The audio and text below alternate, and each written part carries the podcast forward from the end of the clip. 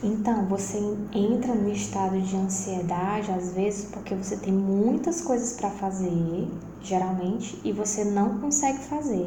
Só que quando você para para entender o que, que é da sua responsabilidade para fazer e o que é que Deus vai fazer, da responsabilidade de Deus, você começa a equilibrar isso. Porque, por exemplo, você está ali ajudando uma pessoa até que ponto você ajuda e até que ponto Deus entra, entende? Então, é, nesse sentido, você tem que identificar o que é da sua responsabilidade e o que é da responsabilidade de Deus. E às vezes você entra no estado de ansiedade porque você está fazendo coisas que é da responsabilidade de Deus. E aí você cansa. Por que, que você cansa? Porque você não vai mudar uma coisa que é só Deus que pode mudar.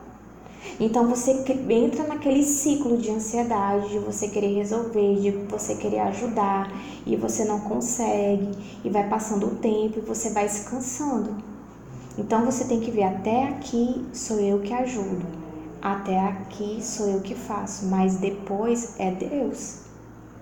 Então isso tem que ficar bem claro. E esse é um dos pontos que as pessoas ficam ansiosas, pensando que está servindo a Deus mas ela não está servindo a Deus porque ela está confundindo o que, é da parte dela, o que, é da parte de Deus. Você serve a Deus quando você faz a sua parte à luz do Espírito Santo, à luz do que Deus quer que você faça para aquela pessoa.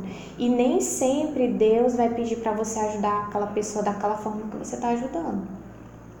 Às vezes Deus vai pedir para você ajudar ela, aquela pessoa, deixando ela sozinha. Porque aí ela vai aprender a depender de Deus e você vai aprender a confiar em Deus. Amém, igreja?